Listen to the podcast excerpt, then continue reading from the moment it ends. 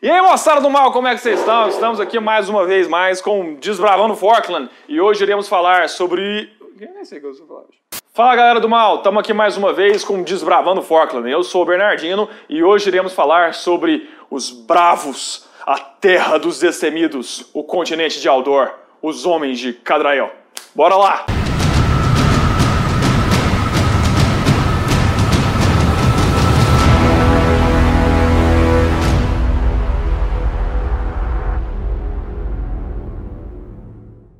A gente já falou sobre os povos que existem então no continente de Garish, de Ori, de, de Kelvor e Naralatien.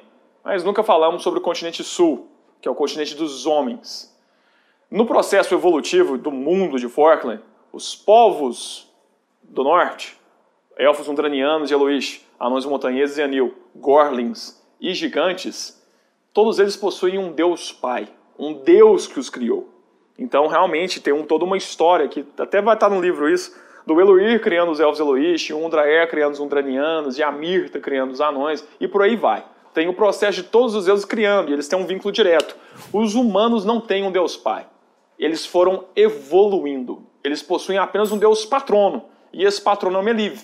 O Meliv é o Deus que vai guiando a humanidade através de eventos cósmicos, controles de tempestade, coisas do tipo, realmente inspirações e heróis. O Meliv vai criando um caminho que a humanidade foi evoluindo até se transformar na poderosa humanidade conhecido como os Homens do Sul, tão fortes e destemidos que o continente sul é conhecido como a Terra dos Bravos, onde a coragem vive. Dentre suas cidades, a mais famosa é Cadrael. Mas tem também Alaran, Trabeste, Latreia, tem um monte de lugar. Mas hoje a gente vai falar sobre os povos. Esses homens foram evoluindo e tem uma série de comunidades. Eles possuem uma religião própria deles, né, que eles falam sobre o grande patrono e é assim que é conhecido Deus.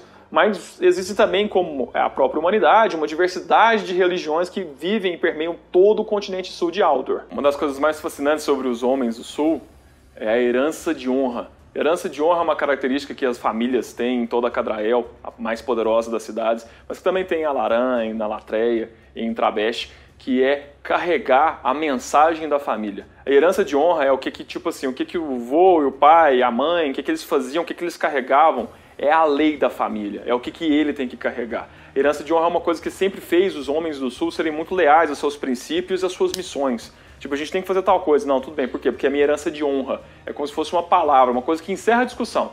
Ah, não, mas é minha herança de honra. Opa, então o negócio é sério.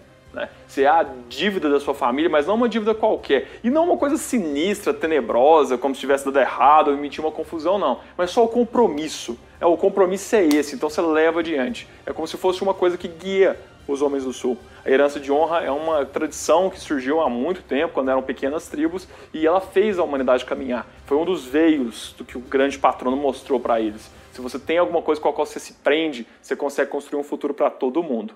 Os homens do sul são famosos pela sua coragem, são os maiores dominadores de engenharia, possuem grandes embarcações, cidades extremamente organizadas, são poderosos na magia. O, a gente sempre fala daquele negócio de raça para RPG, né? Então os humanos, como a gente sabe, da sua extrema versatilidade, eles não possuem uma classe preferencial. Você pode ser mago, você pode ser ladino, você pode ser bard, você pode ser paladino, você pode ser guerreiro, você pode ser o que você quiser. A humanidade é marcada pela capacidade de adaptação a adaptabilidade dos homens do sul é uma coisa lendária e qualquer coisa que ele se põe a fazer, ele faz bem feito. A única coisa que eu faço, não, não dá pra ser, porque é feiticeiro, porque feiticeiro tem toda uma linhagem de sangue, é uma história um pouco diferente. Então, ah, eu quero ser feiticeiro, mas pro PC tudo bem, mas aí você tem que lembrar que quando você for fazer um jogador, quando você for fazer a história dele, você tem que fazer o porquê que ele tem essa ascensão para ser feiticeiro. Porque normalmente não é uma coisa que eu quero, eu sou. O personagem já tem que nascer com essa vocação para poder ser. Mas também tem problema nenhum, os humanos podem ser feiticeiros fantásticos. Certinho?